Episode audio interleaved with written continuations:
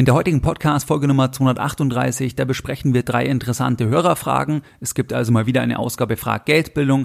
Die erste Hörerfrage, die kommt von einer Medizinstudentin, die nebenbei noch modelt. Sie möchte 75.000 Euro anlegen. Diesbezüglich hat sie einige Fragen. Die zweite Frage kommt von einem Rentner.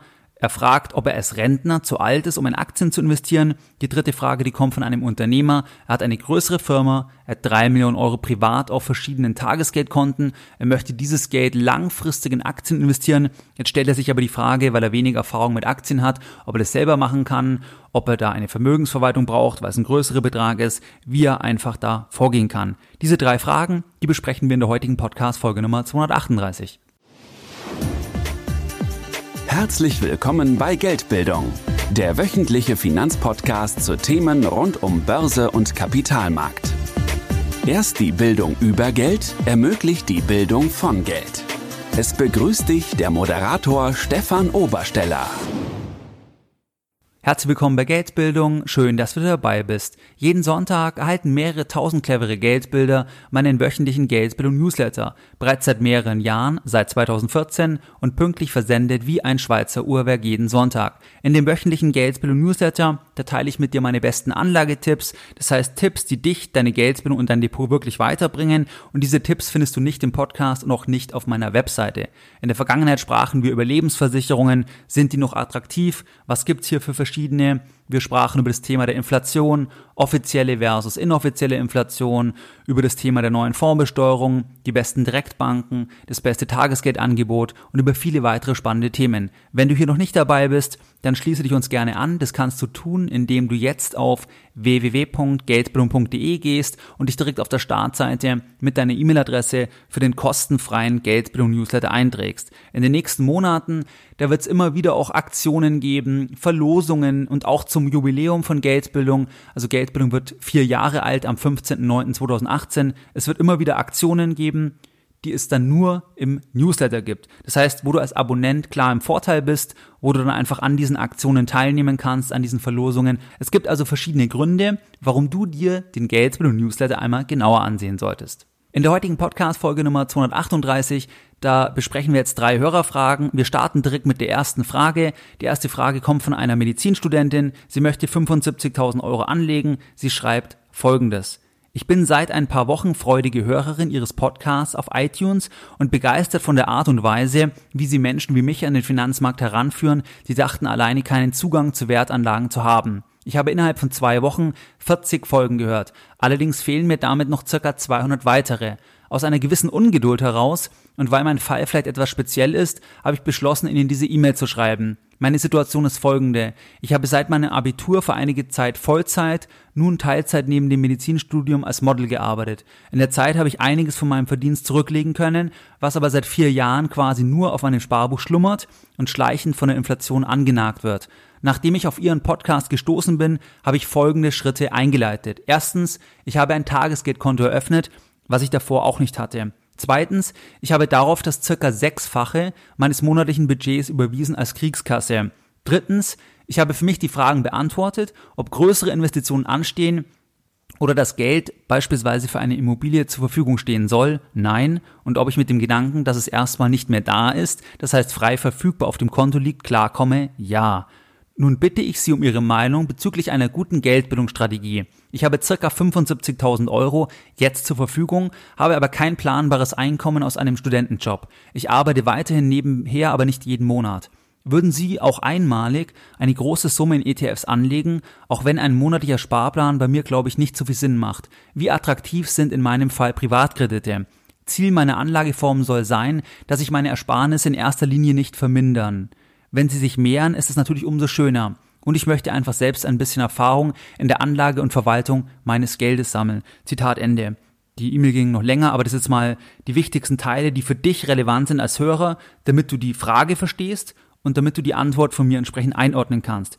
Zunächst ist es klasse, dass sie jetzt schon 75.000 Euro hat, die sie langfristig anlegen kann, weil die Zeit ja eine wichtige Komponente ist.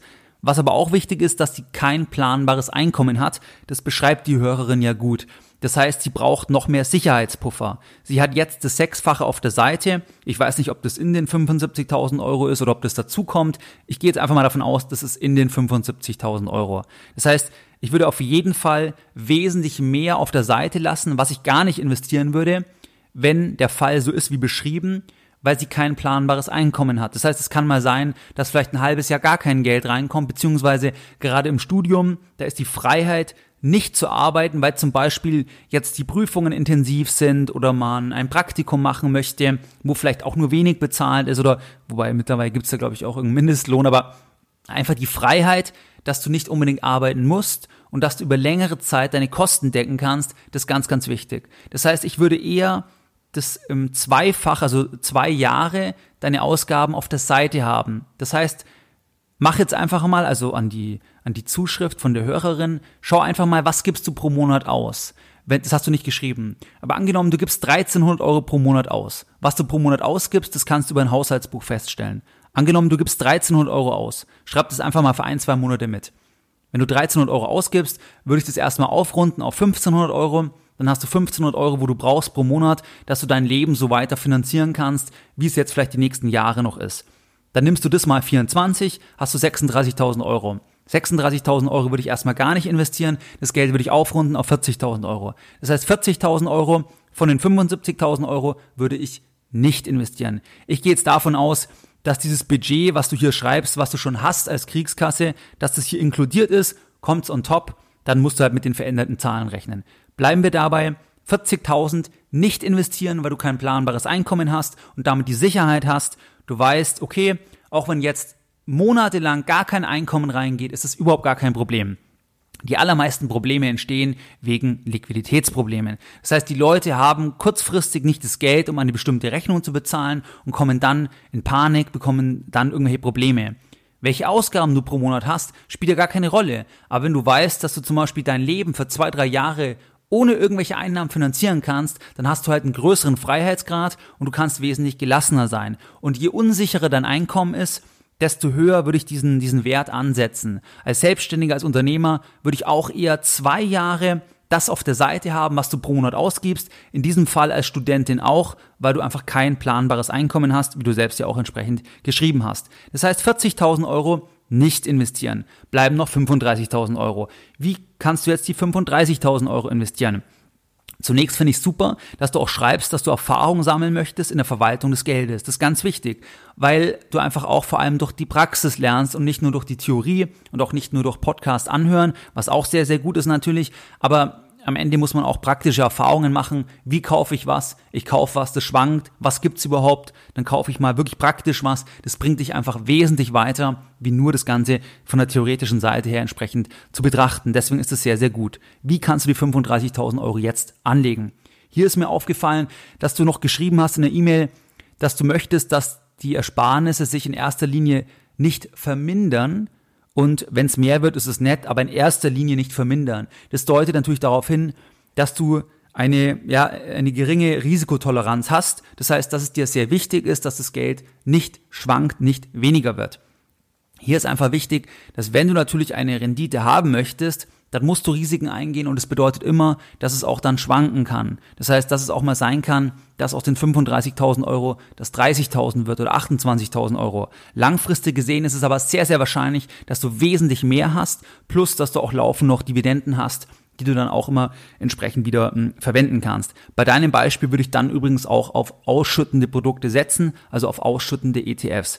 Das heißt, das ist erstmal ganz wichtig dass du das ähm, gerade rückst, dass du einfach erkennst, dass es eigentlich keine Anlage gibt Mitte 2018, wenn der risikolose Zins 0% ist, dass du irgendwo 5% bekommst und die, die Anlage schwankt nicht stark. Wenn du jetzt Privatkredite vergibst, dann kannst du natürlich 5, 6, 7, 8, 10 Prozent bekommen. Ich gebe auch Privatkredite, also nicht über Plattformen, sondern auch wirklich direkt privat. Dann kann man natürlich sagen, 4%, 5%, 6% und es kann immer noch attraktiv sein für die andere Person. Wenn du kurzfristig das Geld der anderen Person gibst, dann ist es ja auch eine gute Sache. Nur ist es riskant, weil das kann ausfallen. Das gleiche gilt natürlich auch bei den Plattformen, wo du kleinere Beträge 50 Euro, 100 Euro, 200 Euro entsprechend verleihst. Das würde ich eher streichen jetzt bei deinem Fall. Also Privatkredite kannst du aus meiner Sicht bei deiner beschriebenen Situation als Anlage streichen. Generell, wenn nur als kleine Beimischung, wenn einem das Spaß macht, sich da ein bisschen zu beschäftigen, kann es ganz unterhaltsam sein, aber nicht als größerer Bestandteil von der eigenen Aufteilung. Das heißt, das würde ich streichen. Jetzt also die Frage, was passiert jetzt mit den 35.000 Euro? Angenommen, du sagst jetzt, ah, okay, ich habe es jetzt verstanden. Wenn ich länger das Geld anlege, ist es sehr, sehr wahrscheinlich, dass es dann mehr wird, aber es kann zwischendurch auch weniger werden. Aber gut, das ist halt so, deswegen investiere ich ja nur die 35.000 Euro. Also angenommen, du sagst, okay, verstanden, das passt für mich, dann legst du die 35.000 Euro an. Jetzt ist die Frage, wie? Hier musst du halt sagen, dass ich vor allem in der aktuellen Marktphase und bei deiner Situation, wenn du eben sagst, du akzeptierst Schwankungen, du kannst das langfristig anlegen, dann würde ich vor allem das Ganze in Aktien investieren. Als Vehikel würde ich ETFs wählen, das heißt keine aktiven Fonds und Einzelaktien kannst du auch streichen, weil du dich sicherlich nicht mit einzelnen Firmen beschäftigen möchtest und weil auch das Thema Diversifikation und auch das ganze Thema, was einfach für passives Investieren spricht, das spricht generell für einen ETF-Ansatz und in deinem Fall besonders, weil du einfach das von, äh, mit wenig Aufwand entsprechend machen kannst. Das heißt, wir wählen als Vehikel ETFs, wir wählen als Assetklasse vor allem Aktien, das kannst du übers Depot entsprechend machen und vielleicht das kleine Beimischung noch Gold, wobei das jetzt den Rahmen sprengt, aber sagen wir einfach mal Aktien. Das heißt, du hast 35.000 Euro. Ich würde jetzt dieses Geld vor allem über Aktien-ETFs investieren und hier auf drei bis fünf setzen bei diesem Volumen. Diese drei bis fünf ETFs, die würde ich nicht über einen Sparplan entsprechend besparen, sondern das Ganze würde ich über manuelle Orders über zwei bis drei Jahre investieren. Und wie du die ETFs findest, also welcher ETF, da kann ich dir die Podcast-Folge empfehlen zum Thema Selektion von ETFs, also was sind wichtige Auswahlkriterien und ich kann dir auch mein ETF-Camp empfehlen. Das findest du unter etfcamp.de. Da lernst du in einem Videokurs, wie findest du dann den konkreten ETF, was ist ein konkretes Beispielportfolio. Da zeige ich zum Beispiel auch eigene ETFs, das hier noch als Ergänzung. Das heißt, drei bis fünf ETFs über zwei bis drei Jahre investieren. Und du kannst dann so vorgehen, sagen wir mal, du investierst das Ganze über drei Jahre und du investierst 35.000 Euro in drei ETFs. Das heißt, dass in jedem ETF, angenommen, wir machen jetzt mal eine Gleichgewichtung, Einfachheit halber, dann investierst du in jeden ETF über drei Jahre circa 12.000 Euro, also 11.666 Euro.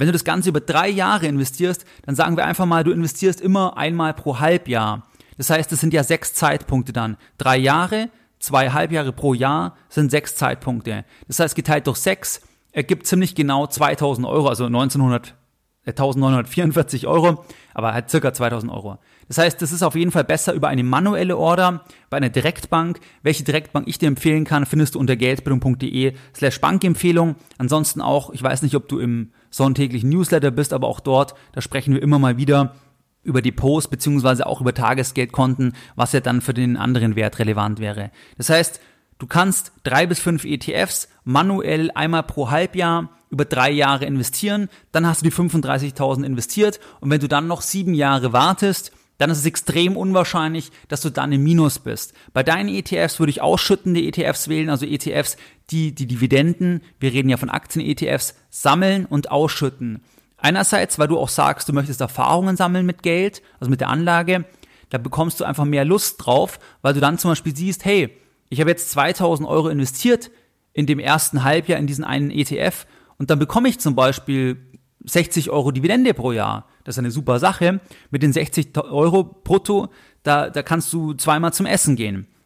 Das heißt, das sind wichtige Themen. Und dann bei dir auch, du kannst dann den Freistellungsauftrag noch stellen. Das heißt, bei den 35.000 Euro zahlst du eh keine Steuern, weil du 801 Euro Freistellungsauftrag hast. Das heißt, das wären so die wichtigen Punkte, die mir einfach zu dir, zu deinem Fall einfallen. Das heißt, 35.000 nur investieren, über drei Jahre, drei bis fünf Produkte, drei reichen wahrscheinlich, wie du die richtigen Produkte findest, Podcast-Folge, ähm, Auswahlkriterien ETFs oder etfcamp.de oder du kommst mal zum Seminar von mir, da findest du dann die richtigen Produkte. Das wäre eigentlich die Vorgehensweise. Ich hoffe, das hat dir weitergeholfen und jetzt können wir direkt zur nächsten Frage kommen.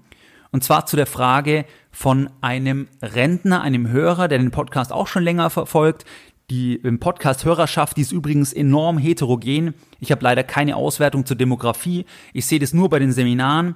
Ich sehe das bei Zuschriften, aber das ist wirklich ganz unterschiedlich. Also Studenten, 70-Jährige, 80-Jährige, also extrem unterschiedlich. Natürlich, der, der Fokus sind schon Jüngere, sag mal unter, ähm, oder was ist jünger? Jeder ist jung, aber, oder jeder ist so alt, wie man sich fühlt. Aber ich sag mal so Alter 40, 45 ist schon so typischer gefühlt, aber das reicht also auch wirklich bis ins höhere Alter. Und jetzt hat mir hier zum Beispiel ein Rentner geschrieben, der den Podcast schon länger verfolgt, der Fan von dem Podcast ist, der Fan von Geldbildung ist und der hat mich gefragt, ob er als Rentner überhaupt noch in Aktien investieren kann.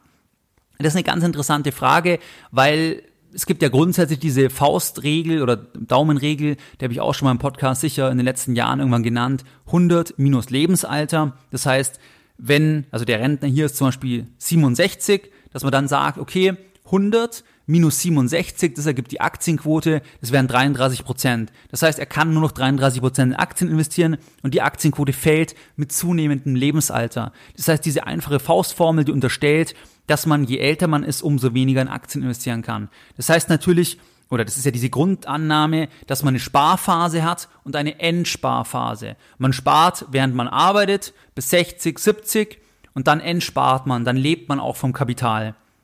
Das heißt, grundsätzlich ist es schon in vielen Fällen so, dass wenn man älter ist, dass man weniger Risiken eingehen kann, weil man ja auch gar nicht mehr so viel Lebenszeit, erwartete Lebenszeit hat und dementsprechend auch gar nicht mehr die Anlagedauer jetzt von Jahrzehnten unbedingt hat. Das ist grundsätzlich so.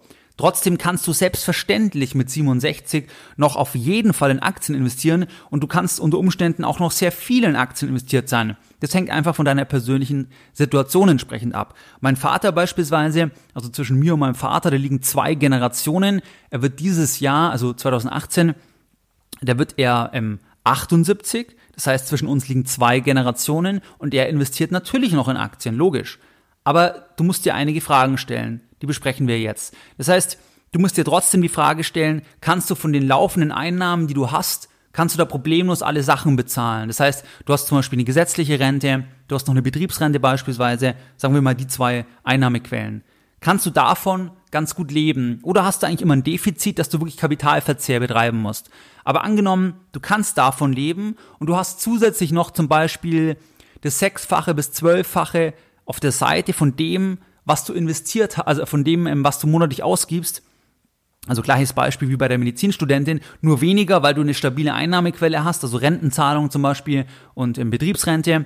Dann reicht es vielleicht, wenn du das sechs- bis zwölffache von den monatlichen Ausgaben auf der Seite hast. Dann kannst du darüber hinaus selbstverständlich auch Geld in Aktien investieren, weil du das Geld ja sehr, sehr, oder weil du das Geld ja erwartet gar nicht brauchst. Das heißt, du kannst das Geld investieren. Ich würde dann dir auch eher empfehlen, dass du auf ausschüttende ähm, gehst, also auf ausschüttende ETFs, weil du einfach dann auch mehr Spaß hast und weil du dann auch das Risiko immer wieder reduzierst. Wenn du jetzt äh, sagst, dir ist es wichtig, auch vielleicht dann eine, eine laufende Ausschüttung entsprechend ähm, ähm, zu bekommen. Das heißt, diese Fragen musst du dir stellen und wenn du sagst, jawohl, ich kann von den Einnahmen leben, ich habe das Geld auf der Seite, dann kannst du natürlich sagen, ich investiere an der Börse. Du musst halt klar sein, dass jetzt natürlich der Zyklus schon weiter fortgeschritten ist, weil einfach die Hosse-Phase zwar mit kleineren Unterbrechungen schon einige Jahre geht und irgendwann werden wir einen Crash sehen. Deswegen würde ich dann in deinem Fall sehr restriktiv, sehr konservativ investieren, weil du halt dann doch nicht mehr also eine ganz lange Anlagedauer ähm, eingehen kannst. Vielleicht natürlich noch 10, 15, 20 Jahre, aber es kann halt sein, dass du dann irgendwann doch wieder mehr Geld brauchst, weil du zum Beispiel das Haus umbauen musst oder willst oder aus irgendeinem Grund. Deswegen würde ich konservativ vorgehen und lieber wirklich nur einen ganz kleinen Teil über diese Reserve hinaus in Aktien investieren, vor allem wenn du noch wenig Erfahrung hast mit Aktien. Weil gerade dann ist es fatal, wenn du jetzt einen größeren Betrag investierst, dann, dann crasht das Ganze, dann ist die Wahrscheinlichkeit so, so hoch, dass du dann einfach alles verkaufst und mit Verlust und sagst, ah, das, das bringt nichts. Und deswegen wären das so die, die Ideen, die Antworten zu diesem Thema. Aber natürlich kannst du im Alter noch in Aktien investiert sein. Und es gibt auch Rentner, ja, die eine ganz hohe Aktienquote fahren. Das ist übrigens auch das Problem bei diesen ganzen starren Anlageprodukten. Die unterstellen ja immer, dass quasi das Risiko zur Fälligkeit der Versicherung reduziert wird. Das heißt, je älter oder, oder je mehr der Vertrag zur Fälligkeit geht, desto mehr wird dann zum Beispiel bei der Rentenversicherung oder bei dem, bei dem Versicherungsvertrag, was auch Aktien hat, da wird dann die Aktienquote reduziert. Aber das kann halt der dümmste Zeitpunkt sein. Und wenn du das Geld halt nicht unbedingt brauchst, und sagst, hey, Dividenden ist ganz nett, das stockt die Rente auf und den Rest lässt du einfach investiert, dann musst du Aktien nicht verkaufen. Das ist auch ein Problem bei vielen starren Altersvorsorgeprodukten, die in Aktien investieren und die eben das unterstellen, dass man das Risiko dann reduzieren muss. Was wie gesagt grundsätzlich auch nicht falsch ist, ist ja plausibel, dass wenn man älter ist, dann ist die Lebenserwartung natürlich statistisch geringer gegenüber einem äh, 30-Jährigen oder einem 25-Jährigen, aber trotzdem, wenn du das Geld nicht brauchst, kannst du auch voll investiert bleiben. Kommen wir jetzt zur nächsten Frage und zwar zu der Frage von dem Unternehmer, der hat eine größere Firma, die gehört ihm, die ist erfolgreich, da muss er auch kein Geld irgendwo mehr reingeben in Form von einem Kredit oder in Form von, von einer Eigenkapitaleinlage. Er hat drei Millionen Euro, die er in Aktien investieren möchte. Er hat aber noch nicht so viel Erfahrung mit Aktien. Jetzt die Frage, kann er jetzt das Geld selbst investieren oder braucht er eine Vermögensverwaltung, zu der er geht und sagt, schauen Sie mal, hier sind drei Millionen, können Sie das Geld für mich investieren?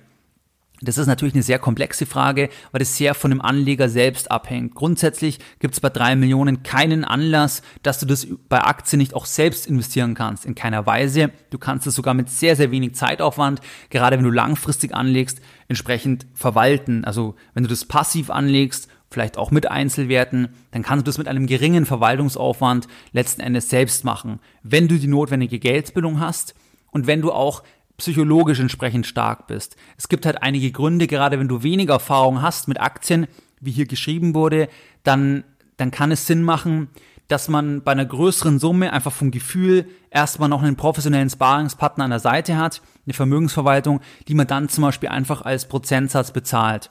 Beispielsweise könnte ein Weg sein, wenn du sagst, ich traue mir das selber jetzt noch nicht ganz zu, dann könnte ein Weg sein, du investierst weiter in deine Geldbildung, du verfolgst den Podcast, du liest weitere Bücher, du kommst zum Beispiel mal auf ein Seminar von Geldbildung, du kannst dir das ETF-Camp anschauen, du kannst dir den Inner Circle anschauen. Überall dort lernst du für für dich sehr kleines Geld mehr über deine Geldbildung und du kannst bessere Entscheidungen treffen. Und parallel zum Beispiel kannst du sagen, okay, ich suche mir eine Vermögensverwaltung, wo ich mal eine halbe Million hingebe oder eine Million beispielsweise. Und dann musst du halt sagen, okay, dann bezahle ich die halt zum Beispiel ein Prozent auf das Geld, sagen wir eine Million, dann zahlst du halt 10.000 Euro pro Jahr plus die im Produktkosten. Also wenn, wenn, das jetzt, wenn die jetzt auf ETFs setzen, dann gibt's halt noch quasi inhärente Produktkosten. Sagen wir, die sind im Durchschnitt nochmal 0,2 damit zahlst du halt beispielsweise, sagen wir 1,2 Prozent Gesamtkosten und das sind halt bei dir dann bei, bei einer Million 12.000 Euro. Das wäre eine Vorgehensweise und die anderen zwei Millionen, die lässt du selber bei dir, um die kümmerst du dich selbst. Und bei der eine Million, da würde ich natürlich auf keinen Fall das machen, dass das ähm, quasi ohne deine Abstimmung investiert wird im Rahmen einer abgesteckten Strategie, sondern ich würde das immer, dass du entscheidest natürlich, was gekauft wird. Das heißt, du brauchst so oder so Geldbildung, damit du die Produkte auch beurteilen kannst. Aber was können die Vorteile sein in deinem Setting bei einer Vermögensverwaltung?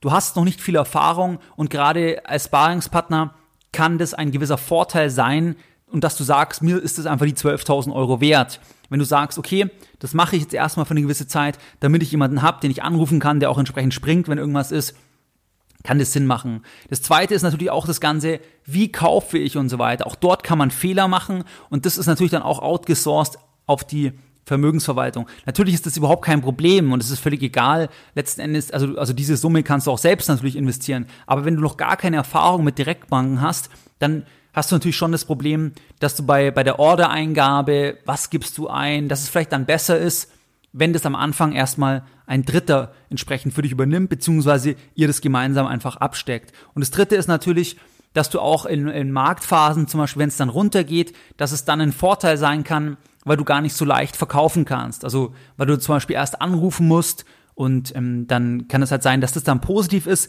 weil die dann ähm, dazu beitragen, dass du halt dabei bleibst, weil die das erklären, den Markt kommentieren das kann Vorteil sein. Wenn du selber ohne einen, ich sag mal, einen starken Willen, ohne viel Geldbildung das machst, ist es sehr wahrscheinlich, dass, dass wenn du das Geld jetzt investierst, dass du dann zum Beispiel sagst, ah, jetzt verkaufe ich es wieder, jetzt ist es im Minus, dass du dich dann von, von, von den ganzen, im, ganzen Berichterstattungen blenden lässt. Also das kann Vorteil sein, dass du gar nicht so leicht verkaufen kannst, also dass du durch diese zwischengeschaltete Instanz eine Art Selbstdisziplinierung hast, die natürlich was an Geld kostet, aber das ist klar. Also das wäre so meine Idee. Ganz würde ich es auf keinen Fall machen. Also ich würde auf keinen Fall, wenn du jetzt drei Millionen insgesamt hast, würde ich auf keinen Fall mit drei Millionen zu einer ähm, Vermögensverwaltung gehen und sagen, das ist jetzt das Geld, das machen Sie bitte und dann ähm, abstecken, sondern mit einem Teil, dann siehst du mal, wie läuft es da, was kostet es, was bringt es und parallel kannst du selber starten, wobei ich hier immer erstmal warten würde und erstmal Know-how aufbauen würde. Das heißt, wenn du jetzt selber sagst, ich habe noch sehr wenig Know-how in dem Bereich, dann würde ich erstmal wirklich mir da Zeit nehmen, weil ansonsten machst du mehr kaputt, wie das es dir bringt. Und ob du das jetzt investierst oder in ein paar Monaten ist auch nicht, nicht entscheidend, sondern ähm, lieber erstmal das Wissen aufbauen. Und was auch wichtig ist, das Geld auf keinen Fall sofort ganz investieren. Das heißt, natürlich, da gibt es auch Studien, dass am besten das Geld immer investiert ist. Das macht bei dir aber aus psychologischer Sicht gar keinen Sinn. Das heißt, hier ist wichtiger, das gleiche auch wie bei der Medizinstudentin, dass du das über Branchen, über einen längeren Zeitraum investierst, damit du da reinkommst, dich an die Schwankungen gewöhnst und dass du einfach nicht sofort voll investiert bist und wenn dann ein Crash kommt, voll getroffen wirst. Das heißt, das sind auch ganz wichtige Punkte. Ja, und bei den Gebühren, wie gesagt, dir muss es halt dann die 10.000 pro Jahr beispielsweise wert sein. Natürlich braucht man es nicht, aber das ist halt eine Frage von den Prioritäten und du hast auch Vorteile und das hängt dann einfach von dir als Anlegerpersönlichkeit ab. Das heißt, da müsste ich noch mehr Informationen haben und ähm, das kann man natürlich pauschal in keiner Weise sagen, weil viele fahren dann mit einer Vermögensverwaltung auch ganz gut, weil sie sonst zum Beispiel gar nichts machen würden, weil sie gar keine Zeit haben, weil sie gar kein Depot haben, weil sie gar nicht wissen, wie man sich da einloggt und so weiter. Das sind alles nicht Themen, die man nicht lösen könnte, aber gleichzeitig ist jemand jetzt wie in deinem Fall mit einer größeren Firma auch sehr eingespannt und dann muss man halt hier schauen, ähm, ja, was ist auch realisierbar. Das soweit als Ergänzung, als Anmerkung zu diesem Fall. Wie du es gewohnt bist, möchte ich auch die heutige Podcast-Folge wieder mit einem Zitat beenden und heute ein Zitat von Geldbildung. Je wirtschaftlich unabhängiger du bist, desto wichtiger ist es, dass du stets ambitionierte Ziele hast. Ein zielloses Leben ohne Struktur ist brandgefährlich und führt nicht selten zu geistigem und körperlichem Verfall. Leben bedeutet persönliches Wachstum. Mehr Informationen zu Themen rund um Börse und Kapitalmarkt findest du unter www.geldbildung.de. Und immer daran denken, Bildung hat die beste Rendite.